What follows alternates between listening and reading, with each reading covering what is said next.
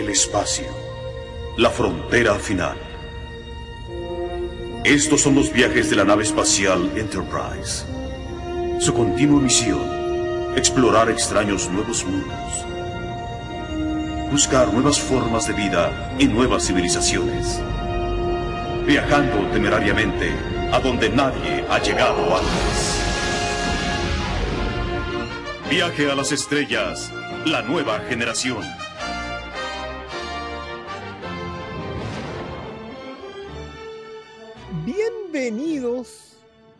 Yo sé que a, este solamente lo anunciamos, acaban de llegar siete trekkies, que son más o menos los que ven este tipo de programa, porque en realidad nadie más los ve. De esos siete, con nosotros tres que hemos hoy día acá, hacemos diez, no nos alcanza ningún partido de, baby, pero. ¿Cómo que no? ¿Cinco y cinco por un lado? Por lado. Para futbolito no nos alcanza, pero para baby sí nos alcanza. Oye, Paulo Quintero, a quien ya escucharon, y trajimos refuerzos, porque esto no, esto no se va a quedar así, decía Bastián, se va a poner morado. Don Gonzalo Llanedel, buenas noches, ¿cómo está usted? Buenas noches. Amigos de Chile, como decía cierta señora. Usted, usted es un artista internacional, escritor de, cómics.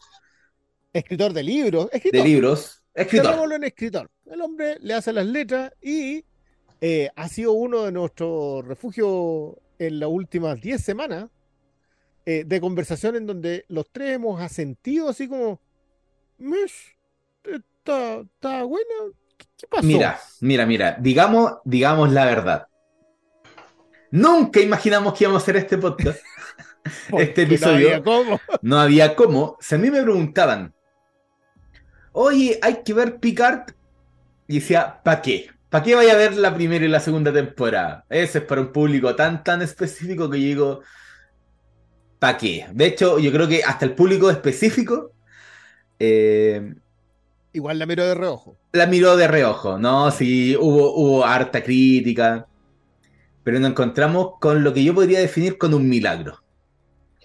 Una serie que encontró su rumbo, que no solo encontró el rumbo, encontró la tecla precisa que había que, tocar, y en un escenario en donde esta cuestión del fanservice está desatada, Star Trek Picard, la tercera temporada, lo hace bien. Y lo hace, y lo hace, no, lo hace muy, muy bien. Y yo, para mí fue un gozo de esta tercera temporada. Y lo mejor es que ni siquiera es necesario ver la primera y la segunda. Si vieron las películas de la nueva generación, ya están listos. Eh, ojalá hayan visto capítulos de la serie eh, original. Pero yo. Pero creo que no necesitan ver la primera y la segunda temporada para disfrutar la tercera temporada.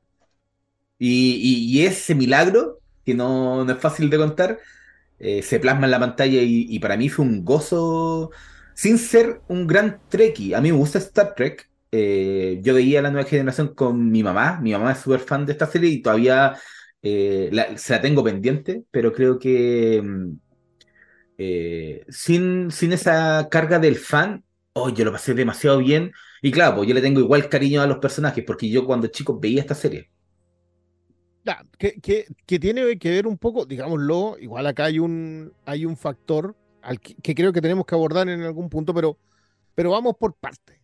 Don Gonzalo, usted llegó a Star Trek, o sea, a Picard, porque esta no se llama Star Trek Picard, se llama Picard, a secas. A diferencia de Discovery, por ejemplo, o de Strange New Worlds. Usted llegó, como yo, al principio, que fue, terminó Discovery y dijeron, ¿saben qué, cabrón? Vamos. ¿Cómo llegaste tú a la primera? ¿Tuviste las dos anteriores? Sí. Sí, claro. Uno, gasta tiempo en algunas cosas y lo invierte en otras.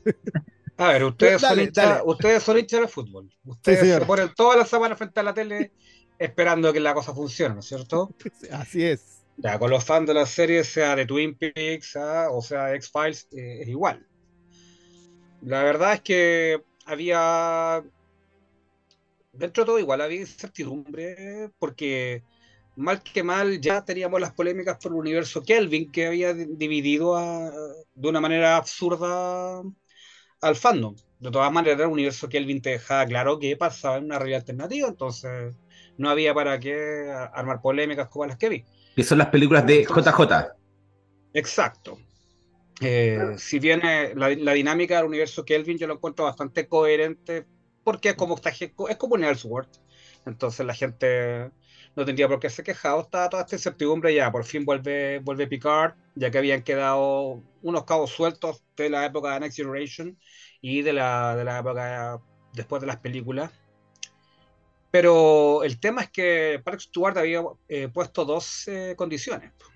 La, una de ellas más complicada que la otra. La primera era que no quería volver a ocupar uniforme. Y. no, no, no, no, le queda en el perfil. Puede que no, ya. Y la segunda es que él no quería un, justamente fanservice. Él quería riesgo. Eh, y en ese sentido se puede entender eh, desde afuera, no viendo la serie, de los rumbos que se van tomando. Yo no tuve tanto problema al principio, si bien a mí Discovery se me cayó como por una meseta. Discovery se cae en la 3, digamos. Seamos abiertos con. A ver, perdón, acá los tres vimos todo Star Trek de, de, las nuevas. No, no, yo no estoy al día con las nuevas. Porque Discovery me perdió a mí. ¿Pero cuándo? Porque, porque eh, creo que... Rápido, rápido, no enganché, no enganché con, con la serie. La que, y, y, y, y la otra la 3. Y Mundo Extraño no, no la he visto. el mundo, mundo Extraño vale mucho la pena, pero, pero creo que, que, igual hay que más o menos establecer. Lo de Discovery fue un riesgo acotado, porque igual eran personajes, personajes, no actores, personajes que tú podías reconocer. Hasta cierto punto, pero fue un riesgo.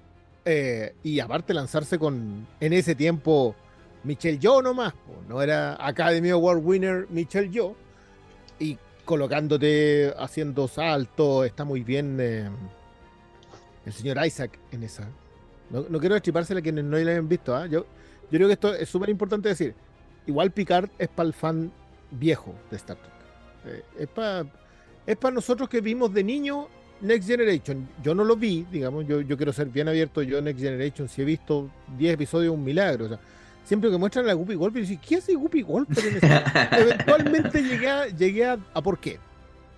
Pero me pasa lo mismo que decía mm, Gonzalo, que eh, hay mucha gente que descubrió Star Trek con, con la Kelvin Timeline. O sea, no había visto Star Trek. Si, la Kelvin Timeline igual es de JJ, el tipo te la actualizó, te hizo algo nuevo, y, te encontraste con una, con una película que funciona en otro ritmo. Incluso la tercera, la de Justin Lin, también funciona en otro ritmo y anda muy bien. Eh, entonces era difícil venderles la Star Trek clásica, aventura semanal, eh, a jóvenes que venían entrando con, con, a una audiencia que venía entrando de otra manera. Y creo que lo arman muy bien en Discovery. Entonces, cuando viene la propuesta de Picard, no tenía idea de las condiciones. ¿eh? Puedo entenderlas. Quizás menos en este momento, en perspectiva, entiendo menos la segunda. ¿La el traje? Lo que es un, ah, no, lo del fanservice. fanservice. La entiendo menos porque creo que la serie en realidad encontró, se encontró cuando dijo, esta cuestión hay que hacerla bien. No tenéis que mostrar personajes por... Porque, a ver, digámoslo, la segunda temporada termina en un momento vergonzoso.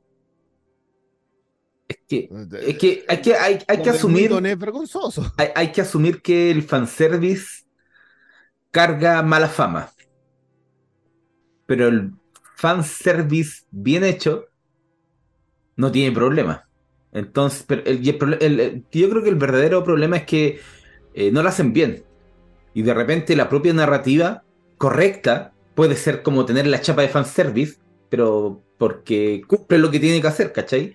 Entonces creo que por ahí va, puede ir el lado de la petición porque lamentablemente existen muchos, muchos ejemplos y sobre todo en la, en la otra franquicia que lleva la palabra Star en la... En el título que, que el fanservice ha hecho merma, ¿cachai? Eh, esa, esa... Hay que recordar que el episodio 7 te lo vendieron con fanservice.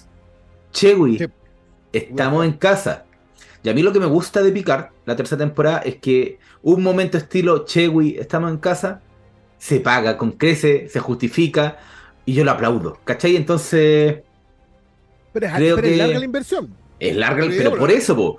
pero es que requiere. La, frase de Gonzalo, de, que cuando uno es hincha, o sea, el ideal de hincha, Gonzalo tiene la frase, es que guste y que gane. Esos son como la clave. Es, ojalá todos los fines de semana tú miráis un partido así, ¡ay, que jugó bien! Y ganamos. Pero puede estar una de las dos opciones.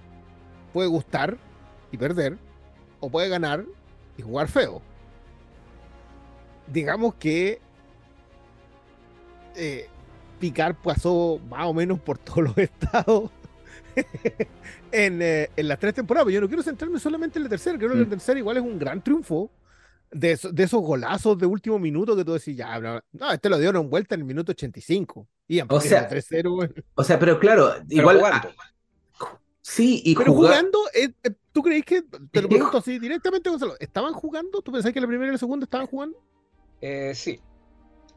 Pero como está para un Wander ahora, probando fórmulas, ¿ya? una forma de decirlo. Ah. hay, algo que, hay, algo, hay algo que recordar que, que a los fans de Star Trek se lo olvida mucho. Eh, Next Generation fue muy resistida cuando salió. Y el fan de la Star Trek clásica no la quería. Ellos querían Fase 2, que fue el proyecto que finalmente terminó en Motion Picture, y del cual se reciclan un par de cosas para Next Generation, que también fue menos, más o menos improvisada. De hecho, el personaje de Worf eh, es incorporado 24 horas antes de que empiecen a, grabar. ¿ya? Y entonces, eh, si ustedes ven las primeras dos temporadas de Next Generation, también hay que tener harto corazón para verla. Porque sucede que tenía toda esa, esa pátina de, del muro de Berlín, de la caída de la Unión Soviética, de los vientos de cambio, ¿ya? De hecho, a diferencia... Uy, una cita Scorpions en este podcast. verdad, no, que no todos escuchamos tu Lipa, así que. No. Entonces, si tú te fijas, a diferencia del Star Trek de Kirk, el, el, de Picard era una nave insignia, donde estaba la, crema de la crema de la flota, era y quería hacer un poquito más de investigar y abrir fronteras. Y no resultó mucho al principio. Eh, tiene elementos muy interesantes, pero también cosas bastante aburridas. Y recién en la tercera y cuarta temporada es cuando ya empieza a ponerse un poquito más oscura la serie y es donde eh, realmente arranca. Y se va eh, tomando una personalidad propia, una personalidad que incluso eh, quieren copiarlo un poco en Aimo Espacial 9, que no le gustó a Roddenberry. Y, de una u otra manera eh, pasó también con las siguientes, que su, levantaban la segunda y la tercera, Picard también, o sea, todas fueron de arranque lento. En el caso de Picard, claro, mostrarlo tan traumatizado al comienzo y todo eso, no, no nos convence mucho. Yo tenía la esperanza, eso sí, que aprovecharan de formar un, un, equipo como para, para el relevo, despedir a los viejos y dejar un, un equipo nuevo para, para la gente que está conectada post-Kelvin o que le ha gustado Discovery pero al final, eh, lo que hicieron la tercera parte es lo que mucha gente esperaba eh, desde, la primera, desde la primera parte.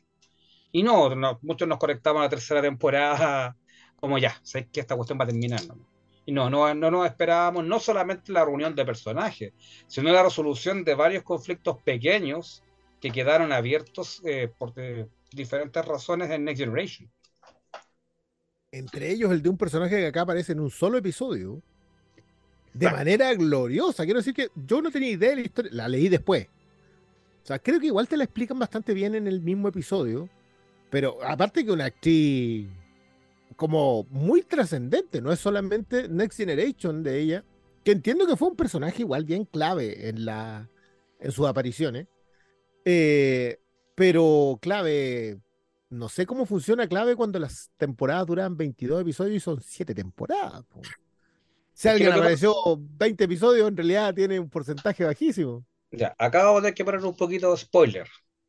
Ya. Sí, dale nomás. estamos hablando, me imagino que la aparición de Michelle Forbes. Así es. Como Rolaren. Eh, para mí incluso fue, me emocionó mucho más que ver a, los viejos reunidos. ¿Por qué? Michelle Forbes es uno de los dos casos eh, en Star Trek de gente que apostó mal. La primera fue Denise Crosby, que en la primera temporada de Next Generation eh, no puede compatibilizar la grabación de su personaje, la teniente Tasha Yar, con el papel que le ofrecen para el cementerio maldito. Ah. Y ella decide dejar Next Generation. Y fue una mala decisión. Eh, el personaje de ella lo matan.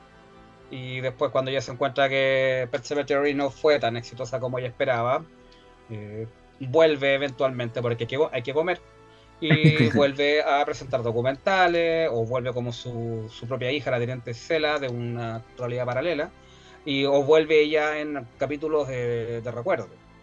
En el caso de la Michelle Forbes eh, también va por ese lado porque primero entra el personaje como un personaje que no tiene nada que ver con la gente que está en el Enterprise. Ella había estado en la cárcel, tenía un montón de yayas en su hoja de vida.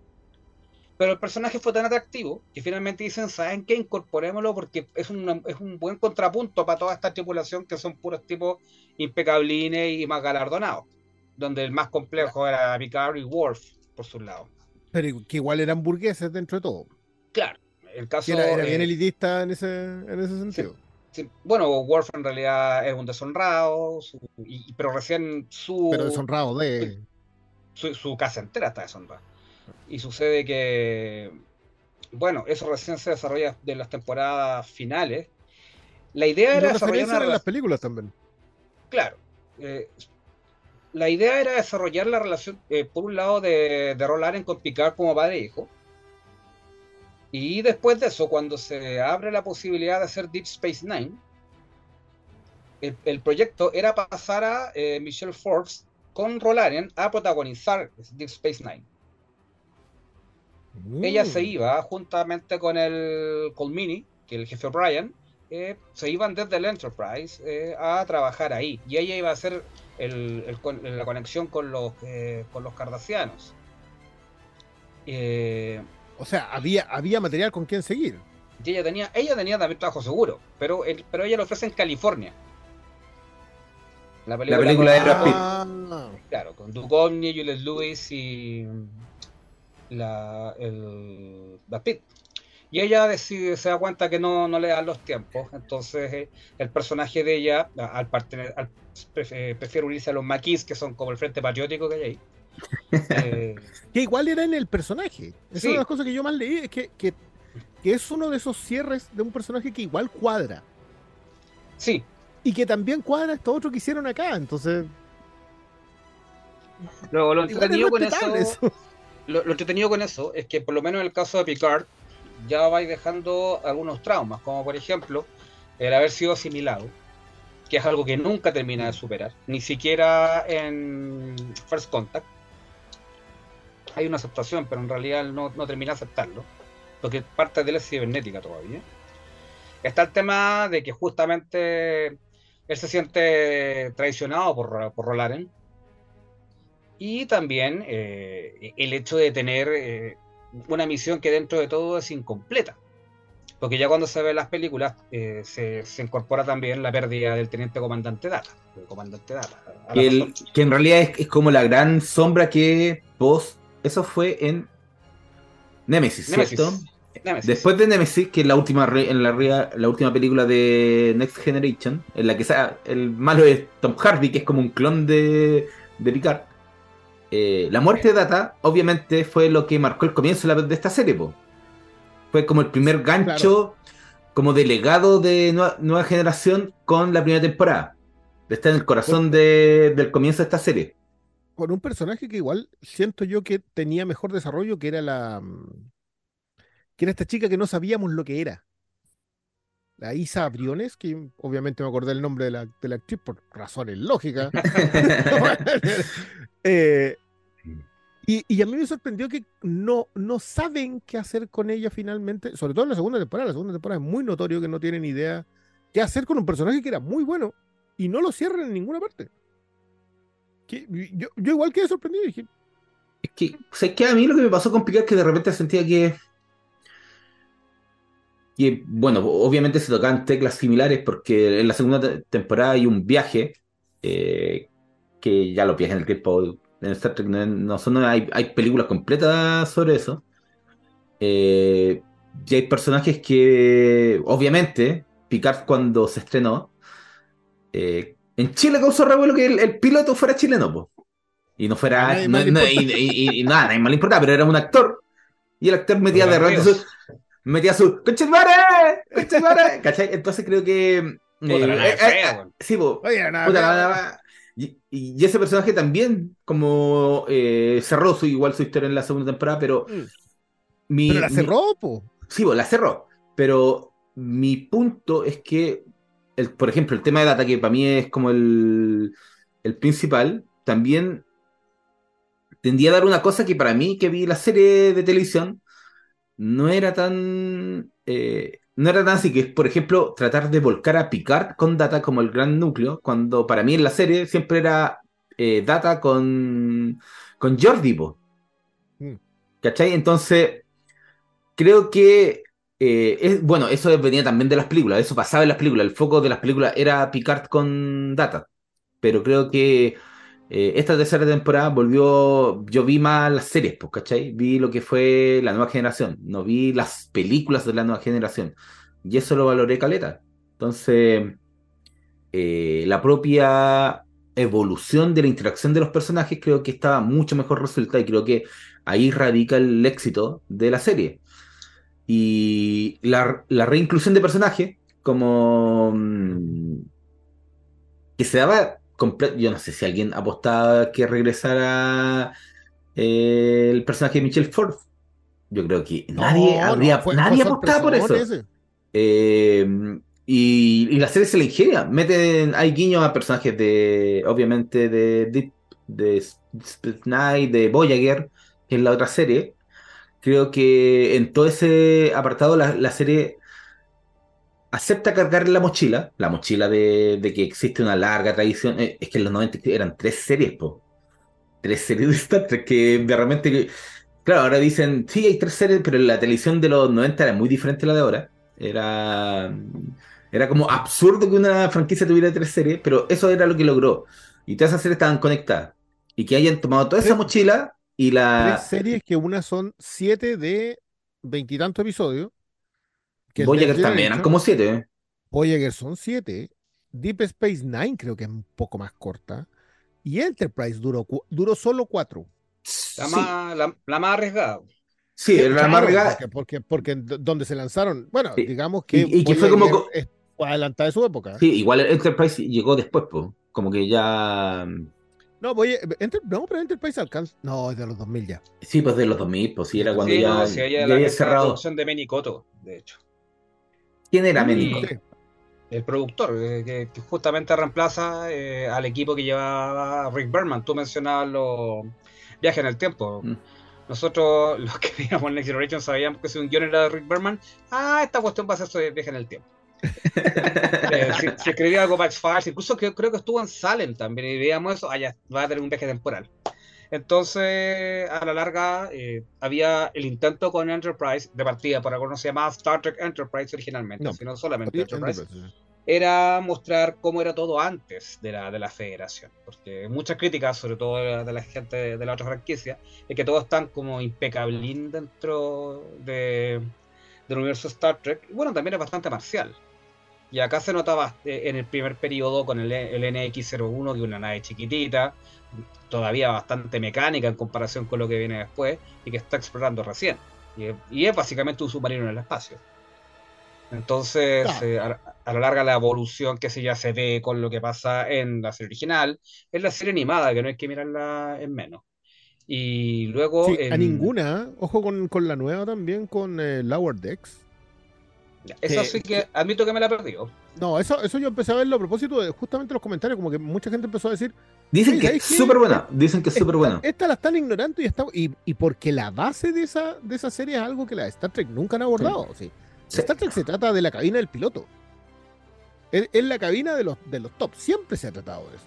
Lower Decks, eh, Son los que son los que están en la, en La carne, la abajo. carne de cañón. Los que mueren siempre. Claro, hay, hay camisas rojas en esto. Mm. Entonces, sí, igual, eh, pero, pero claro, en las primeras temporadas están muy cargadas el humor, por lo menos lo que yo he visto hasta ahora. Eh, y dicen que después van, van soltándose de eso. Mm. Que es algo que la animación hoy día hace bastante, con bastante. Bueno, yo no sé si alguno de ustedes le, le dio un vistazo a The Orville, que es la serie que quería parodiar, eh, Ah. Next Generation. Sí, También pero, pero, le pasa también el mismo fenómeno que a Galaxy Quest. Pero The, The Orville, de hecho, empieza parodiando y después se pone bastante seria. Hay capítulos que parecen capítulos de Next Generation. no la he visto. Sí, yo tengo, es que- yo tengo un, un prejuicio con Seth MacFarlane, entonces. Ah, pero está es Adrián, que- Pali- está Adrián Palikin. Yo creo que con eso se compensa. Sí, como, como- Es que me decía hasta Adrian equilibrio. Y, y ha durado esa serie, ha durado. Lleva cuatro temporadas. Por eso te digo, ha durado con y de Adrian hecho. McFarl- McFarland dice que mientras le pasen la plata para hacer, va a seguir haciéndola. No, el- el- la verdad Que mira, el, el humor es bastante malo, pero eh, los capítulos que son eh, ya un poquito más serios eh, llaman mucho la atención lo bien que están hechos. Y es como ver eh, una nave chica de la época de, de Picard. ¿ya? Pero, pero, pero perdón, volvamos a picar a propósito de, de, de lo que funcionó. O sea, en la primera temporada funcionaron ciertos personajes. Funcionó, a mí por lo menos me funciona muy bien el cierre de lo de eh, Data. Porque creo que hay un, hay un también de nuevo una, esta, esta idea filosófica de fondo, media metafísica de la idea del alma de Data. eh, que nace, Data nace como contrapunto a Spock, que Spock era pura lógica, pero era, era un, un tipo que se alejaba de la emoción, versus Data, que era alguien que quería tener emociones. Entonces, eso, eso funcionó muy bien. Data pasó a ser un personaje. No hay que ignorar los iconos de Star Trek. O sea, Kirk y Spock son iconos, pero los años nos han hecho descubrir a otro. A, eh, bueno, George Takei vive de eso hasta el día de hoy. Eh, lo, lo que pasó con la. mm, Ah, ¿cómo se llama la comunicaciones? Teniente Uhura. Uhura. La teniente comandante Ujura. Niota, Niota Uhura. Newta. Pasó, pasó que eh, se convirtieron en íconos con el tiempo. Y lo mismo pasó con Data, lo mismo pasó con Jordi, lo mismo Con fue, Worf. fue tomando, y con Wolf, que, que yo con Wolf que me, me desayuné en la tercera, porque creo que su entrada es muy buena. Sí. Creo que en general en la tercera se guardaron lo suficiente las entradas. Obviamente la de Roland es la, es la mejor, por lejos, por lejos la mejor. Eh, porque no solo es sorpresiva, sino que su remate es glorioso. Como que Y hay un cierre. Hay un cierre también de, de un de, de concepto una relación, claro. largamente abierto. Es, es que eso me pasa a mí con lo de Data. Creo que logran cerrar más allá de lo que hacen con este otro tipo que era uno de los creadores, más allá de lo que les pasa con el, el personaje. Claro, sí logran cerrar el personaje. Eh, me pasa eso en la primera, pero en la segunda creo que no tiene sentido alguno. La Alison Peel, a quien yo adoro, es un desperdicio en todo nivel, narrativo, de actuación, eh, y el personaje no tiene como ninguna cabida en general. O sea, no, no, no hay manera que a mí, me cuadrara la segunda. La segunda es muy mala. Y remata con lo de Wheaton, que ahí está, ahí ya uno debe eno- enojarse. Así como diciendo, esta cuestión es in- inaceptable. Y después se sacan una tercera, eh, que tú decís, ya, pero esto de dónde salió? Salió porque, oye, ¿sabes qué, cabrón? Una más nomás. Ya, ¿sabes qué? Démosle con todo. Que yo siempre creo que las últimas temporadas deberían tener esa cualidad, como que ya no tiene. ¿Qué te van a hacer? ¿Te van a cancelar? Oh, todo el equipo adelante. Tiraron, to- sí, todo el equipo adelante. po. El tema para mí la segunda temporada es que no sabe mucho qué hacer. Eh, eh, que me pasa un poquito, y lo he hablado contigo, con la- los primeros 12 capítulos de Millennium, donde te venís tan bien y sucede que empezáis a eh, dar palos de ciego porque en realidad te da un poquito de susto para dónde va todo. Eh, al principio se ve, claro, la segunda Cristóbal Río ya de capitán, tenía 7 de 9, ya y eso podía funcionar. Y tenéis toda la nostalgia sobre el Stargazer, que es un concepto que yo espero que en algún momento se desarrolle, que es toda esa la misión larga que se vio obligado a asumir Picard cuando su capitán falleció. Pero se desarma con el viaje temporal. Yo, yo tengo temas con los viajes temporales, sobre todo en Star Trek. Eh, y hay un tema también de las relaciones humanas que no está muy bien manejado. Más allá de que seamos Mm. chilenos, nosotros no, eh, el capitán Ríos no está aprovechado. ¿ya? Siento que Eh. yo creo que la idea de quedarse, de irse a vivir al campo, digamos, que básicamente irse al pasado, irse a vivir al campo, sí, sí es buena idea. Lo que pasa es que está muy mal desarrollada porque nunca le diste el peso emocional al personaje de no tener un lugar donde volver. Se lo creaste en una necesidad de que, y va encima, encontrar familia, esa, esa cuestión. A mí siempre, loco, dale una mina, ¿no? ¿Por qué le dais ¿por qué le dais el combo 2? O sea, ¿sabes qué? Es Hay que, que- lo guau es caro. Sí. Hay que tener igual un factor en cuenta que la segunda temporada y la tercera fueron realizadas al mismo tiempo.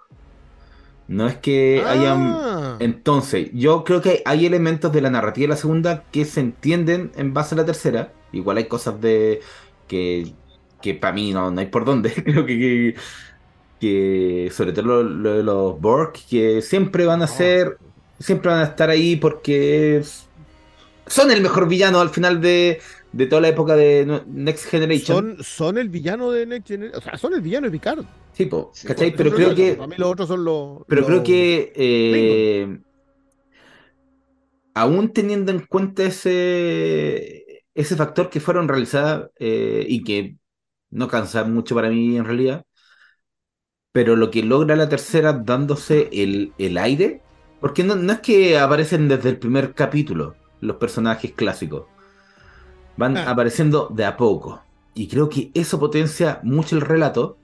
Y claro, pues, hubiera sido fácil que, oh, estamos aquí y nos vamos a juntar porque el pelado Picard está de cumpleaños y justo ese día queda la, la grande y vamos a iniciar esta aventura todos juntos. No, creo que eso permite que los conflictos se potencien, la- lo- los vacíos que hay en las relaciones de cada uno eh, y no sea simplemente, buena, guayo, estamos aquí de vuelta, ¿cómo estáis? Carreteemos de nuevo, ¿cachai? Como que mucho de la de las interacciones de personajes eh, clásicos cuando los traen a colación para una nueva versión se quedan en ese en eso de "Oh, no ha pasado tiempo aquí vamos a retomar desde lo que fue hace 20 años y la vida no es así y entonces tomar ese factor y darle el tiempo y, y darle esa cocción lenta a la a la presentación de los personajes a darte a entender que hay conflicto entre ellos aunque haya respeto eh, propician que el éxito que para mí es la tercera temporada.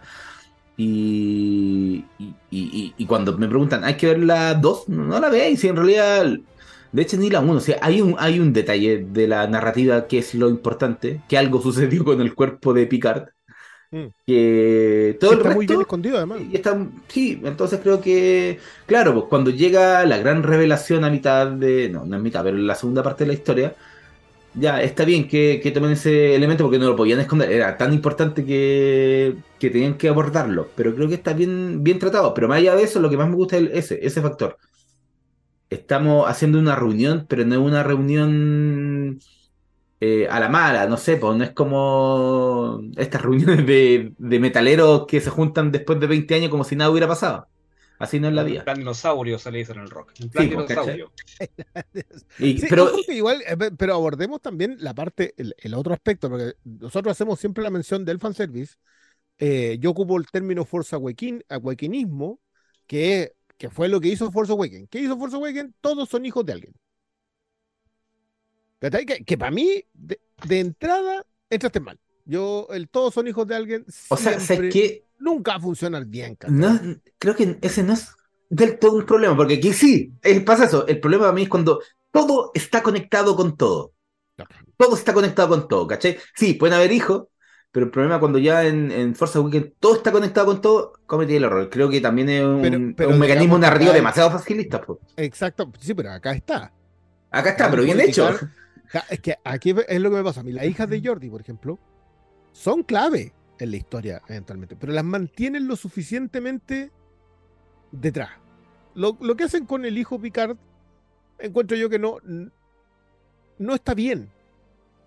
Y es curioso que un artilugio, un artefacto eh, tan vergonzoso termine por funcionar. Porque yo te digo, el cierre, te- te- para los que no lo han visto, esto es todo con spoiler, le- les quiero decir al tiro que si no vieron la tercera Picard se la perdieron, lo lamento mucho. Eh, pero, pero estamos hablando de un cierre en donde la, de nuevo, la cabina está llena de gente a la que quieres ver. Y hay dos hijos y dos legados. Y eso, ahí hay algo. Eh, Yo, yo, si lo lograste hacer funcionar, mi respeto. Porque y el otro más encima se fue con la señora. sin contar eh, eh, eso igual para mí es raro porque hay, hay cierto vacío igual en, en esta tercera temporada eh, no está cerrada la relación que tiene Picard allá en, en- en Francia supuestamente. ¿ya? Eh, por otro lado eh, tampoco se explica para mucha gente el cambio de villanos de, eh, a mitad de temporada ¿ya? Mucha gente como no, no, no puede ser que los Borg hayan estado detrás de esto todo el tiempo. Sí. El que, el, el que, el que ha visto eh, Star Trek eh, sí, sabe que eso puede pasar, pero el dominio, el dominio es, es demasiado caótico en ese sentido. Mm. Pero eh, la relación en cuanto a personajes viejos, no sé, por el que ha leído 20 años después de Alejandro Dumas, eh, eh, puede ver eh, que los personajes pueden Sí. venir, eh, estamos como siempre, no, no estamos como siempre. No, Estamos- no, no, no, estamos- pasaron- pasaron Lo bonito es cuando dicen que estamos todos, pero no, no están como siempre. El cambio de personalidad de Worf es extraordinario. Por eso a- acá es muy entretenido porque Es con ella. Con Eh, eh, a- acá. Riker. Sí, claro, acá Riker quiere. eh, no puede agarrarlo para el deseo como lo agarraba para el deseo durante la serie y las películas. No, ya no es el mismo. No, y de hecho, Worf eh, queda patente también eh, la relación que tuvo con Diana Troy durante el final de Next Generation. Eh, eh, el, el mismo tema de que la relación entre Riker y Diana Troy no haya funcionado. Claro. ¿Por qué? Claro. Y, y- y en, en- algún sentido lo que pasa con Jordi LaForce es lo que pasa con, con Hikaru Zulu, quien tuvo tiempo para hacer familia, que es lo que se habla en Generations, cuando aparece Demora Zulu. Jordi LaForce Mm. también, que venía bajo perfil, pero se hizo el tiempo de tener familia. Otros como Picard simplemente ni siquiera hicieron lo de Kirk de insistir en viajar, sino que quedaron solos. Se quedaron solos. sí. Sí. Oye, ya, ¿sabes qué? A mí lo que me pasa es que, para los que vieron la serie de televisión, este tema del, del hijo de Picard, que es lo que está al centro de la tercera temporada, igual tiene una carga, una mochila. Porque Jean-Luc con Beverly siempre fueron el ítem. Inclusive cuando existía, bueno, sigue existiendo dentro del canon Wesley, que es el, el- el primer hijo de, de la doctora, con su ex marido, que murió, que era el compañero de Picard, Jack Crusher. siempre... Sí, po, John Crutcher. Jack Crusher. Jack Crutcher. Que era, por eso se llama Jack. Jack, Jack. Eh, creo que al final, ese factor cuando eh, lo sopesáis, no hace tanto ruido de que haya existido un hijo que, del que Jean-Luc nunca supo. ¿Cachai? Porque eso marcaba la relación de, de Jean-Luc con, la doctora. Entonces, eh, para mí, eh, todo lo que hacen con, con Jack y el camino a lo largo de la temporada, esa de ocultar lo que realmente le estaba pasando, eh, a mí en realidad no, no lo encontré malo ni, ni me molestó. Creo que era parte de esta narrativa de la que estaba hablando antes de, de ir eh, dándose el tiempo. Y al darse el tiempo a esta serie, creo que encontró el camino que, que era tanto de, de- de ritmo narrativo como lo que requería ir presentando uno a uno a los personajes clásicos, pero también a esto, el darle el tiempo para, para que no, nos conectáramos a personajes que no conocíamos desde la nada. Los hijos, a los, eso incluía a los hijos, al, al capitán de la Titán, ¿cachai? Creo que hubo un. se sopesó ambos puntos y, y eso es lo que me gusta, porque eso mismo no lo he visto en otras franquicias. ¿Qué tiene la palabra Star? No, es que yo creo que no es solo, a ver, sí, es tomarse el tiempo, pero es desarrollarlo de manera que tú quieras seguir viendo la serie. Creo que, por ejemplo, el misterio de los cambiantes es un muy buen misterio, pero tú entiendes que hay algo más. Creo que, creo que igual logran mantener la idea de que hay alguien más. Eh, porque eh, la jefa de los cambiantes siempre está obedeciendo a alguien. Entonces tú piensas, ah, es otro cambiante más, más top, pero no, eventualmente puedes hacer lo otro. Eh, creo que lo que hacen con, con Jack Picard es bueno porque tú entendís que el tipo no es una desconexión emocional solamente porque le caiga mal eh, conectarse emocionalmente, sino que hay algo más. De hecho, te lo muestran muy bien en la escena en el bar, cuando él está hablando con otro, ay, usted es el, el almirante Picard, y, y- él sí puede conectarse con su papá, sí entiende eso, pero, pero es otra cosa lo que lo incomoda.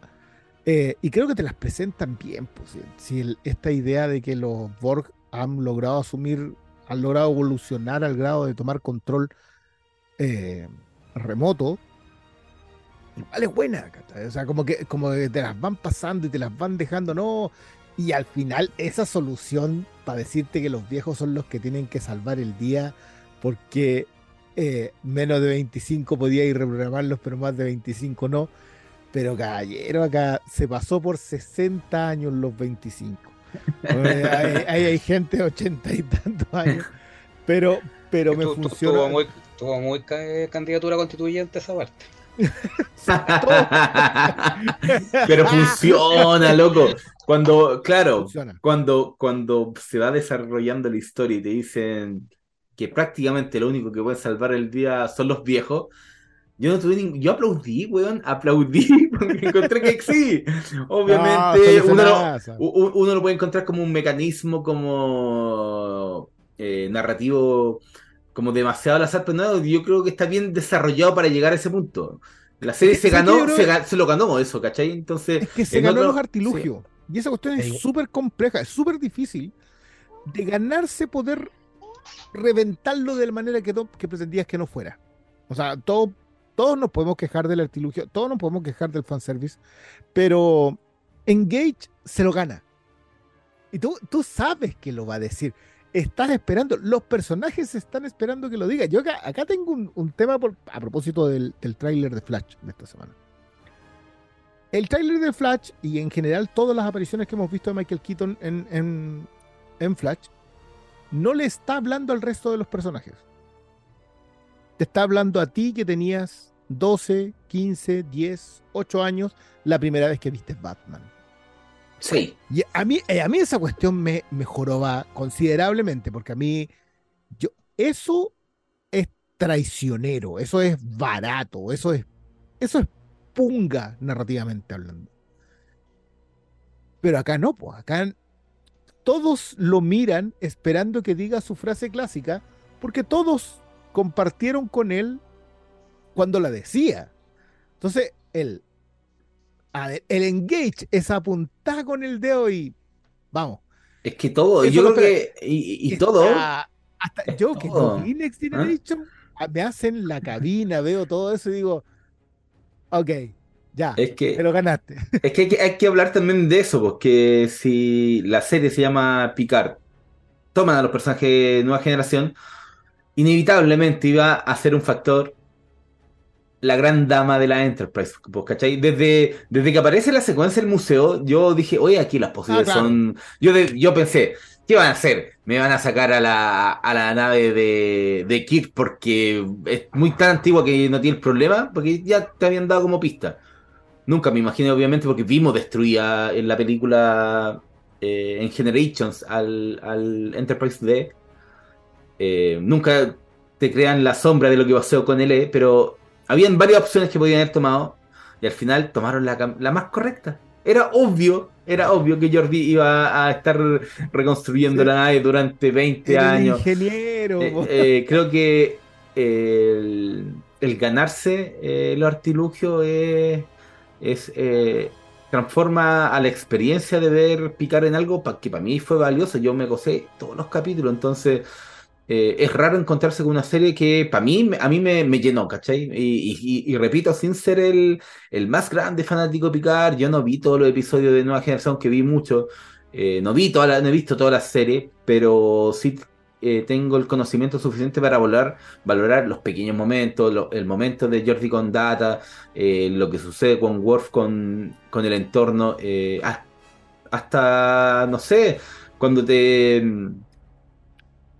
te hablan de, del concepto de lo anciano, y tú sabes que está el, carri- el camino recorrido, y, él, y, él- y ahí vuelvo a lo que había dicho antes, que no es una reunión donde nada cambió, aquí todo cambió, ¿cachai? Y, Mm. y eso me, me gusta mucho, porque lo más fácil es decir, volver a foja cero y volvamos al punto en donde los vimos en Nemesis, ¿cachai? O peor, cortarte la misma historia en donde ellos son secundarios y todos los cabros nuevos están contándote exactamente lo mismo que tú viste antes, que es el fenómeno Force Awakens, que es en realidad el episodio 7, es el episodio 4. Eh, y, Es que- y ese tipo de, de cosas Es que sé que y no, verdad no- no y, y- está. y- y no lo podí sacar de la conversación al episodio 7 porque eh, técnicamente aquí también hay, hay un momento estilo ¿Esto es una nueva estrella de la muerte? Y tú dices, sí, el- aquí obviamente el cubo, hay un cubo, pero está tan bien ganado que no se transforma en, en el factor eh, de uso barato de la nostalgia. ¿Sabéis qué? Yo creo, y en esto espero que me, que me, que me corrija o me apoye Gonzalo. Creo que tiene que ver con, con que el desarrollo para pagar deudas, para cerrar ciclos, para terminar historias que habían quedado pequeños cabos sueltos de 30 años, funcionan. Yo creo que acá. Y las propias y las películas, ¿eh? no, te olvides que la serie, claro. La misma película, claro. La serie pero, pero logró mira, tener como dos. ¿Cuánto habrá sido? ¿12 años más de vida con las películas? Después del fin de la serie. Entonces, ¿cachai? que es lo mismo que le pasa a la original, ¿cachai? Pero, pero, pero a mí me pasó eso, por lo menos yo, yo que no he visto la serie, dije, acá me están cerrando, acá están cerrando círculos que yo no conozco, y aún así es satisfactorio ver el cierre. Fíjate que si tú te pones a pensar un poco, eh, la serie acá es Picard, ¿no? No es Next Generation, pero se- eh, una de las bases eh, de, de por qué está tan bien lograda esta última temporada es porque se, se niega justamente o a pagar deuda o a dejar cuentas claras, que no siempre es lo mismo. Mm. Hablamos, por ejemplo, de Rolaren, ¿ya? De que finalmente tenemos un data ya asumido más tranquilo, eh, que finalmente se terminó el, el lío con los androides, lo tenemos de vuelta de una u otra manera. ¿Por cuánto? ¿Quién sabe? Tampoco importa. El tema eh, de su constante conexión con, con- con el colectivo Borg, que a él lo convirtió en un ser impopular y se muestra con la reacción que tiene ante el Capitán Shaw. Y eh, el tema acá, visto eh, respecto a, a su hijo Jack Crusher, no solamente pasa por Wesley, sino también por René, su sobrino, quien en la serie, en uno de los mejores episodios de la serie, eh, apuntaba a seguir el camino de su tío en vez de quedarse a cargo de los viñedos. Y en Generations, eh, recuerden que a Picard le llega el aviso de, de que su sobrino había muerto en un accidente en una nave. Y con eso se terminaba el linaje de los Picard también. Entonces, a- habían, tenía muchas espinas Jean-Luc Picard que a la larga lo habían convertido en un hombre solo, eh, un tanto amargado, nostálgico, y que acá la gran mayoría pensaba que ya, una nueva amenaza al universo, entonces van a, van a llamar a Picard y todos los, eh, la, la vieja escuela que venga a arreglar las cosas, ¿ya? Eh, mucha gente esperaba que apareciera Capitán Kirk incluso. No sé por qué, pero hay gente que lo estaba Sí. esperando. Yo, yo lo- a mí me llamó la atención eso.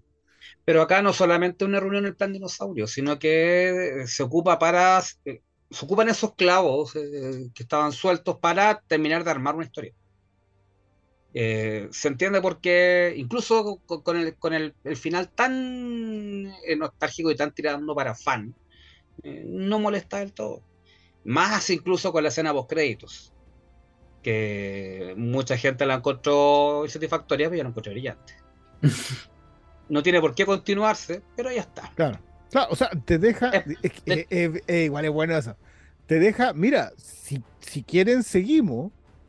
Es broma, pero te- si, si quieren no es Pero, broma. si no quieren- pero de alguna manera también te dice que eso es lo que pasa con Star Trek. Es que Star Trek termina a alguien y otros más pueden seguir porque la idea de la federación recorriendo mundos, impartiendo justicia y tecnología, avances, haciendo avanzar el universo, va a seguir el que viene después nomás. y es que No, hay un cambio, es, una cuestión Y, igual y- bien- y- y no solo eso, hablando del factor nostalgia y hablando ya de la escena post crédito, no es cualquier escena post crédito, es buena esa. es, es con Q, el personaje que, apa- que apareció a juzgar a la humanidad en el primer episodio de Nueva Generación. Y ese que- personaje. que tiene un- y que tiene una historia clave en la, en Sí, la po. segunda temporada. po. Sí, pues y no, y a, a lo largo de la propia serie de la nueva generación. Y que ese personaje haya concluido su historia con Picard, que ese personaje, eh, de después de, de la primera aparición de Picard, haya cerrado el círculo. Y llegue este- el, el hijo de Picard, diciendo, oye, pero tu historia terminó. Eh, sí, con él, pero tú eres otro Oye, tema. Creo que es- muy muerto. buena. Mm, Ustedes, los humanos y, su, y sus formas de ver la- la- el universo. Bueno, ¿cachai? Que- Después de, de los primeros encuentros con la tripulación de Picard, eh, Q dice una frase que a los fans les quedó más que al público general. Y no prometo no volver. no les prometo nada. Así que puede pasar cualquier cosa. Sí, Como cuando, como cuando uno va a cierta tienda de cómics, pero ¿para qué nos vamos para allá? ¿Para qué vamos? Puede pasar cualquier. Entonces, en el caso de, en el caso de Q, claro, eh, es una forma bonita de.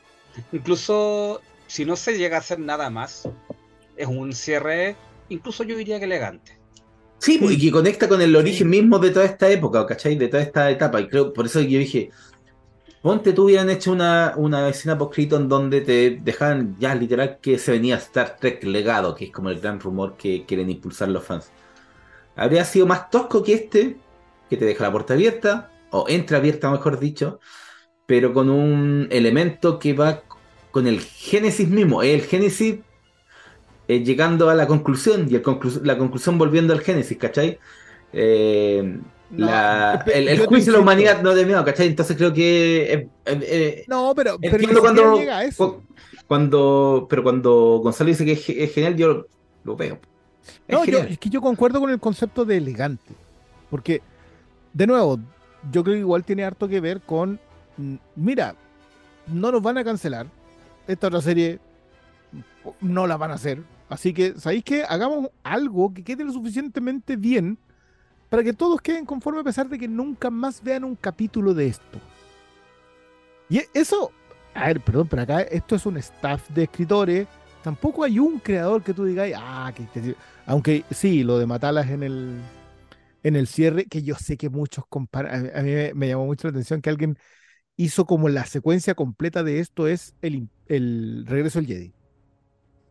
En la fórmula narrativa, en la fórmula de presentarte a la nueva estrella de la muerte, en eh, la fórmula de contar una historia aquí, una historia acá y una historia acá, un sabotaje aquí, eh, un aspecto romántico acá, una conexión con el papá acá. ya, está bien. Pero te tiene que resultar. Si no es solamente que tú puedas imitar otra obra, te, te tiene que resultar en lo que estás contando. Y creo que el tipo lo cerró bastante brillante. Pero más allá de que creo que, que creo que es la clave. Esta temporada de Picard estuvo narrativamente tan bien contada que todo lo demás solo la hace crecer. O sea, estuvo tan bien escrito el desarrollo de los personajes, estuvo tan bien escrito la trama de largo plazo, estuvo tan bien escrita, eh, tan bien armada la conexión entre los personajes, los momentos en los que entraban, tomarse el tiempo para que, para que las entradas significaran algo. Eso es un punto. Pero para mí el telón de fondo, que es lo que yo, a mí, lo que yo más admiro en Discovery, en las dos primeras de Discovery, que es que entendieron qué es la federación. ¿Qué es Star Trek? ¿Qué es la idea de exploraremos el universo? Porque nos pusimos de acuerdo para eso. O sea, lo- lo- lo- lo- los primeros villanos son los Klingon. eh, y en la Next Generation los villanos son los Borg. Y, y después los villanos son otros porque cada vez una generación se enfrenta a un nuevo villano porque asimiló en el proceso de la federación, es decir, tú tienes tus propias costumbres, eres tu propio planeta, pero todos pertenecemos juntos, siendo alienígenas todos, todos somos distintos el uno al otro, pero tenemos una visión en común. Entonces creo que cuando esta serie termina, esta Picard, ¿Mm? termina con Q, tú estás diciendo, ¿sabes qué? Esto no ha terminado, no termina. La idea de que nos juntamos para seguir adelante no, te- no puede terminar por definición. Entonces, creo que volvieron a captar, es, es- es bien curioso porque acá está metido Akiva Goldsman escribiendo episodios. O sea, el despreciado Akiva Goldsman, también ganador del Oscar Akiva Goldsman, escribiendo episodios. Y, y creo que están eh, tan bien envueltos en llama todo el staff de escritores haciendo una, una de esos, casi un saludo a la banda, pero esta, esta es una serie que va a quedar aquí botada. Sea, tú le comparáis con el nivel de popularidad que tuvo Mandaloriano en el mismo, en el mismo tramo, y tú decís, ya, pero una es buena. Y, y la otra no. Derechamente. Entonces, O sea, y se provocó el cambio que le hemos hablado, porque las dos primeras Mandaloriano y no, se no, revirtió, po, cosas. ¿cachai? Pero creo que, o sea, es que a mí lo que me gusta también del, del cierre es que se vuelve a la esencia de Star Trek misma, que Mm. está en cada comienzo, el espacio, la frontera final. la Estos son los viajes de la nave Enterprise, De la- ¿cachai? de la- Entonces Sí, es creo que, eso, es- aparte esa que idea... 7 de 9 como capitana, heredada de la Titán, heredada porque se lo ganó, a pesar de, a, a pesar de ella. Dos cosas al respecto. Juegue. Primero, eh, efectivamente, cuando una de las. Cuando a Nemesis le fue más menos bien, una de las. Eh, una de las posibilidades que se sugirió era continuar con la nueva tripulación de, la Enterprise.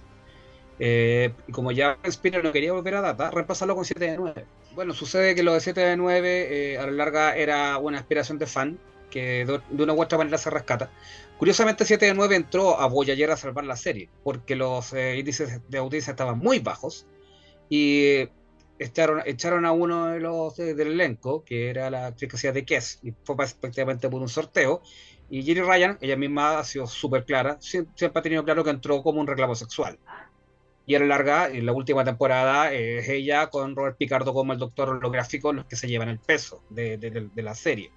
Por otro lado, 7 de 9, eh, tomando el relevo del Capitán Shaw, es lo mm. mismo que hace eh, a la larga eh, Jean-Luc Picard cuando era teniente y asume el mando de la Stargazer. Y tiene, tiene su primer, su primer mando y vuelve a una corte marcial de la, de la cual ha, absuelto, pero que él por eso también queda muy pensativo la primera vez que en la primera temporada va al, a la academia y ve eh, eh, la, maqueta de la Stargazer, porque cuando, de hecho en el, episodio de Reliquias con Scotty, él dice que su, su, gran amor eh, fue el Stargazer, cuando se toma el, se el whisky con, con Story. Entonces, a la larga, aquí 7 viene también a prolongar un poco ese legado. Ahí se copia un poco sin cerija, pero también se terminan de cerrar ciclo. Lo bueno de esto es que. Curioso que lo de Kirk. Y está también Kirk Picard. También la idea del, del cabro joven que vio a alguien más ser el, jefe. Claro. el... Mm. Hay, hay, un tema con eso, con, con, el, eh, con los legados en Star Trek, que no necesariamente, o sea, que nunca fueron sanguíneos. No. Eh, que, claro, que acá de alguna manera te lo establecen, pero, pero todos entran de suche. En, todos lados. No, al parecer acá sí. Claro, todos lo, hacen la, tiran la talla. O si vos entraste acá porque eres el hijo de Picar. Está bien, pero igual no llegáis a capitán. Alférez. vaya al ladito.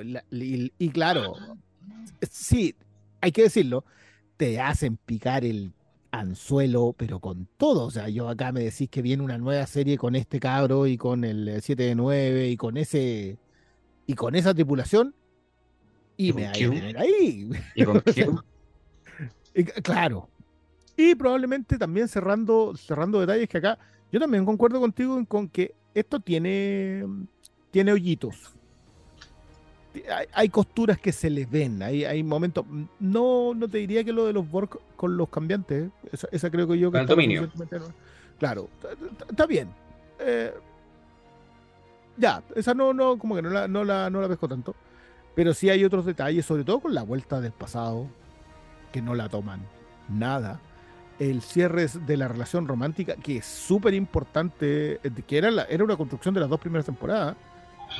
Ahora no sé, a lo mejor en el futuro este otro llegará con la nueva señora y, todo bien en la casa. Bueno, en realidad no queda claro que estén juntos, son padres. No, no, queda claro que sean pareja. Claro, claro. También puede que haya una relación abierta, no sé. El, una relación abierta. El, futuro se ve, se ve así, así que no, no sé si valga la pena tampoco esa corrección. Pero nada, yo las hijas de Jordi, por ejemplo, encuentro que están muy bien armadas. Incluso tienen una pequeña, un tema, una relación entre ellas que, que se alcanza a ver. Entonces, como que sentís que los personajes fueron muy bien escritos, previo, en la previa, como que sabes a, mí me encantó lo de las alucinaciones del cabro, por ejemplo. Cómo, cómo empieza a desarrollar, pero entiendo por qué no se los dice. Eh, me gusta lo de picar positrónico, que, que, que es una, una buena alternativa para decir que nos está cayendo a pedazos ese anciano. no da esperanza. No, claro, algo, algo, Va a tener que tener lucas, Pero, pero no, sí lamento lo de Cho.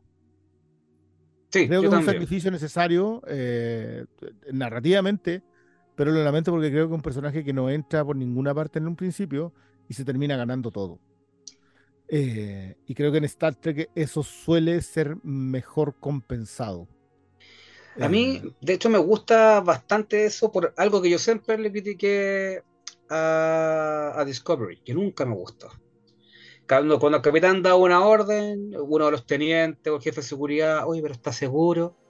Eh, o cuando hacían hacer una, lo mandan a hacer una misión, antes de subirse al ascensor, se pegaban una miradita como cuídate, no, tú también cuídate.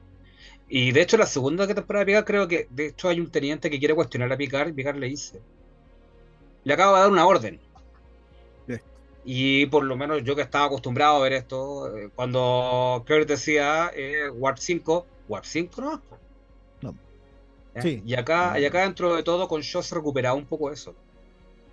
Sí, aún así que 7 de 9 igual le, le a la contra, pero 7 de 9. Pero decía claro. Pero decía sí, es que, lo aguantaba. Eh, sí, que la pega? Y, que, y, que, se remata muy bien con el con la despedida, onda. Ella tiene la pasta, tiene la tiene la carne para hacer, para tomar este. Recomiendo que le den una nave y, y mándenla al espacio a hacerse bolsa. Y, y bien, yo, aparte, por ejemplo, el tema de la relación de ella con la. Ah, Daniel, con Dani. Que en la segunda no saben qué hacer con eso. Acá no les interesa hacer nada. No está nomás. No fue. Y seguimos para adelante y vaya a saber si van a seguir juntas. Da, como un poco lo mismo. Sí se olvidan bastante de las relaciones de pareja en esta temporada. Lo que pasa es que, como decía el Carl Urban, dentro del universo Kelvin, pues a mí me gustaría realmente que volviera Star Trek a explorar nuevos mundos. Y en parte lo que se perdió con Discovery fue eso, que se empezaron a concentrar más en las vías de los personajes que en la misión. Mm. Ya la misión pasa a ser un trasfondo, era como Galáctica, pero no tan bien hecho. ¿Ya? Pero eh, en este caso, digamos que la, sombra galáctica, la sombra galáctica en esta estuvo. No puede no estar. no puede no estar. No puede no estar. Sigue siendo el eh, mejor producto de ciencia ficción de los últimos 25 años. Pero es que también, igual no hay que olvidar que el, el, caballero que reinventó Galáctica venía de acá, pues. Sí, sí, está el Ronald D. Moore, pero no en Next Generation. Ronald D. Moore se forjó en Voyager. En Voyager, creo, o en, Deep Space Nine. En, Deep Space Nine se parece bastante más. Bueno, también lo que hizo Straczynski con Babylon 5, como mm. va de menos a más, se nota. Y, e insisto, eh, por ejemplo, si tú te pones. Ahí, hay que tener fe, weón. Por yo, yo, Babylon, yo, Babylon 5, yo yo soy un gran defensor de las cuatro temporadas. Creo que la cierran tan genialmente que la quinta llega a atar cabo y funciona, está bien, pero ya, pero no. Pero después empezáis a ver los entretelones de lo que le pasa a Straczynski y esa serie que haya llegado a, cinco temporadas no es un milagro, es un accidente. No, no, no hay cómo. Y el cierre brillante, incluso, incluso justamente a pesar de ello. Bueno, pero claro, el gran problema de Babylon, la Babilonia 5 tenéis que tenerle, tenéis que tenerle amor. Mira, aunque no sé, aunque no parezca, eh, pasaba un poco con otras series, o sea, con Voyager, de nuevo, o sea, la idea era hacer una, e, e, una nave que estaba sobreviviendo dentro de, fuera del cuadrante, y no resultó. Como alguien decía, o sea, apenas tiene energía para hacerse una taza de café, pero la capitana pasaba eh, tiempo en holograma hablando con Da Vinci, ¿ya? Entonces, había muchas contradicciones, no había mucho cariño ya, tuviste que meter a los Borg. Terry Farrell se, da, se va de, Deep Space Nine porque ella entró muy fanática y como el personaje de Dax le encantaba, pero a la larga veía que no era tan oscura como le dijeron que iba a ser. Y por eso ya decía irse y, matar al personaje también. Y de mm. nuevo, yo puedo ser muy fan de Next Generation, pero comprendo que alguien no quiera aguantarse las primeras tres temporadas, porque ahí hay muchos capítulos tipo viendo este cambio que en estos tiempos ha envejecido muy mal. Sí, claro. No, y también hay, capítulos propios de la televisión de inicio de los 90, que, o sea, de finales de los 80 en realidad, que claro, pues, no soportan el paso del tiempo. Creo que el factor pitch visual de la serie original eh, le hace que soporte más que ese proto CGI que no existía en la, en la serie de Nueva Generación aún cuando, cuando ese puente beige recuerda el tablero de los Charles Chevet, y como que te llama antiguo, eh, sí, sí. Y por eso también está bien porque no fue un, experimento en plan dinosaurio. Hubo un riesgo, no funcionó del todo, La segunda temporada fue para cualquier lado. Dijeron, puta, teníamos acá eh, a un grupo de actores más jóvenes que podría haber continuado por su lado, pero lo desecharon.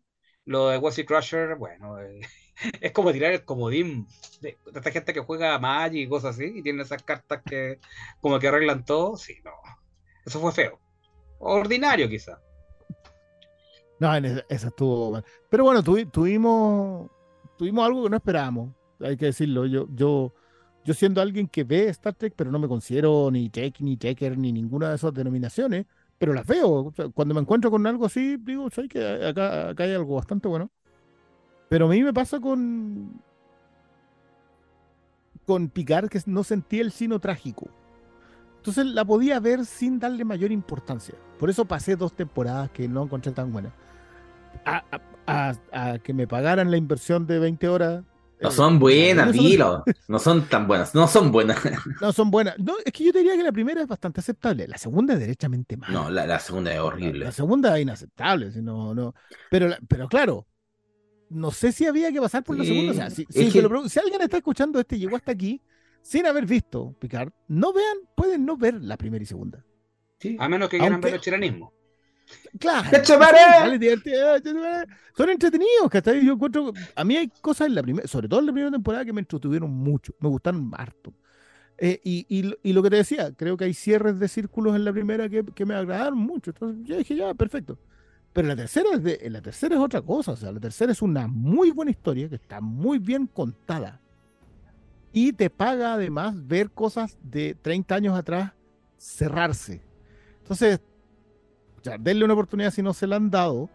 Y, y- y a pesar de, de las discrepancias, yo creo que las dos primeras de Discovery sí se pagan bastante. Eh, pero concuerdo también en que son menos Star Trek. Creo que Strange New World es muy Star Trek. Eh, Quizás por eso yo lo pasaba también. no, la Strange New World, Strange New World es otra cosa. Esa, esa es la que yo estoy esperando la segunda, sí o sí. Aparte porque recuperaron el espíritu de, planet, de misión por planeta y una trama larga. Eh, y una trama larga que tiene, que tiene do- eh, loco, gem- gemelo malvado. Yo, yo soy un defensor de que si tú podís presentar al gemelo malvado en el último episodio, eh, estamos. Estamos, eh, vos, vos dale. Eh, sí, con, con, con sacada de, de máscara y, Y de. Scooby-Doo. y si podía hacerlo, entonces, mi recomendación si no están viendo Star Trek porque, no sé, muy la idea de que la Star Trek es un tipo de ciencia ficción muy antigua, sáquenselo un poco del, de la cabeza y échenle una miradita a estas cosas nuevas, en donde la sombra Galáctica pesa, es cierto. Eh, si no han visto Galáctica, ni siquiera lo intenten con esto, vayan a ver Galáctica. Eh, pero, pero por ahora yo debo decir que no esperé que el señor Patrick Stewart pudiera cerrar también algo después de Logan. No, yo dije, no vas a cerrar también nunca nada más en tu vida como está cerrado en Logan. Y el caballero se la arregló. Sí, yo creo que este final perfecto Mm. para la No, nueva generación. Por, por donde lo. Eh, cuando está comenzando el episodio y, o sea, vaya a ver el episodio y veis el título del último episodio, digo, estamos, perfecto, Ah, perfecto, ¿cachai? Entonces creo que mm, después de décadas de historia, eh, a mí me pasaba que me conectaba de forma tangencial a la serie porque la veían en mi casa. Entonces yo por eso vi episodios. Eh, me conecté de forma más directa con las películas y a mí me gusta mucho First Contact hasta el día de, hoy. El otro día me la repetí, hace muy poco me la repetí y la encontré buena. Hasta el día de hoy me gusta mucho. Entonces también se, se, se, se concretó esta conexión de añoranza que rara vez se da de una forma tan gratificante. Repito, muchas veces o se embarran en la nostalgia o por intentar no hacerlo cambian completamente y lo tergiversan o lo traicionan el espíritu y creo que aquí tocaron las teclas que tenían que tocar. Es muy difícil toparse con esto. Es muy difícil después de dos temporadas que a mí no me dejaron para nada contento, pero creo que Picard eh, encontró el rumbo y cuando en el penúltimo episodio, llega el momento del engage, yo estaba llorando, weón. Estaba, pero llorando de emoción. Decía, esto era lo que quería ver. Y, se lo ganan, se ganan, se ganan todo lo que, lo que van cosechando. Entonces, yo la recomiendo completamente. Ojalá que eh, también se abran a ver más Star Trek. Yo sé que eh, hay como eh, lo mismo que habláis tú, que hay como una suerte de prejuicio en general. Sin ver Star Trek, como que no, esa cosa tan, anticuada, anciana, pero Star Trek cuando es buena es muy, muy buena. A Big Bang Theory también. Sí, sí, sí. Hay, hay, una cierta burla por el nerd trekkie que, que, que, no está en el resto. Entonces, como eh, bueno, en realidad, al contrario. Eh, de hecho, eh, una de las mejores cosas que tiene el fandom de Star Trek que los primeros que se empiezan a reír de Star Trek son los propios fans. ya, ya, hay parodias de Star Trek en los 70. De hecho, los que se reían de la forma de hablar de James Tiberius Kirk eran los Trekkies. sí. No, yo, yo, creo ¿Sabes qué? Y, y, esto ya, porque nos queda a modo de cierre. Don Gonzalo, ciérrelo usted por su lado antes de. Bueno, yo agradecido por la invitación. Yo muy contento de hablar de algo que terminó bien. Eh, no estamos acostumbrados hace mucho de, ver finales que si, si, bien no son felices, son muy satisfactorios y a esta altura son más valorables. Eh, y cuando es como cuando cierra un disco y te dan ganas de escucharlo de nuevo eh, las ganas de, repetirse un poco del universo Star Trek eh, después de terminar eh, cerrar Picard están. Y creo que eso es un triunfo bastante meritorio a esta altura. Bueno, y esta, esta lección que dan los, los viejos vaqueros también. Sí, hay que saber cuándo retirarse. Que, yo creo que acá no pensamos que estuviese. y estaba, digamos, como, como lección final está. Yo, de nuevo, mi recomendación, porque creo que acá hay amor por Star Trek. Tal como lo malo lo menciono al pasar, hay muchos que traicionan el corazón de la obra porque ellos vieron algo más y quieren ir hacia otro lado y, y quieren deconstruirla y reconstruirla. Y, y, la primera pregunta que tenéis que hacerte es si en realidad le tenéis cariño a aquello que es de lo cual supuestamente eres un fan. Eh, yo creo que acá la gente que hizo esto es muy profesional y tiene mucho respeto por la obra original y por el corazón original de Star Trek. Eh, y eso no se ve, eso sí que no se ve a menudo. Todos vienen a reinventar la rueda. Yo creo que acá estos muchachos entendieron que lo mejor que podían hacer era pegarle una buena patada y tirarla abajo la colina que funcione, que funcione, que funcione y que no, y que no puedas verla parar. Eh, y, eso lograron, lograron hacer que esta rueda diera la vuelta eh, y que quieras seguir viendo rodarla. Eh, después de la primera la segunda, cierta cuestión igual tiene que ver con ese fenómeno. Hacer una tercera tan buena que cuando termina tú decís, ¿en serio no vamos a seguir nada, con nada más esto? eso es impagable. Yo, yo de verdad estoy muy, muy satisfecho con lo que ocurrió. Eh, señor Quintero, usted cierra y cerramos porque estamos listos. Sí, no, yo repetir nuevamente, ábranse a, Star Trek porque para mí lo más importante de Star Trek es que cuando notáis el cariño que pone la gente que hace Star Trek, eh, se transmite y te, llega a ti. Entonces, Star Trek cuando es buena, es muy buena, ¿cachai? Entonces creo que eso, eso, es lo que más quiero remarcar y se abran porque yo sé que hoy por hoy hay, hay franquicias que son más accesibles en términos populares, están en streaming que este está en, bueno, igual está en Paramount y en Prime Video, es como algo de Amazon Prime. Pero creo que se abran y se abren y le den una oportunidad. Hay cosas muy buenas de Star Trek. Partas con las películas, quizá la serie más antigua igual van a costar un poquito, pero hasta la serie más antigua Star Trek tiene capítulos que son geniales siempre pueden encontrar una lista ahí donde hacerlo. Muchas gracias, mm, eh, don Gonzalo, muchas gracias a quienes han estado escuchando. Eh, señor Quintero, nos veremos de nuevo en estos, especiales en donde no podemos no quedarnos, no podemos quedarnos callados con este tipo de cosas. Eh, buenas noches, muchas gracias. Buenas noches, nos vemos.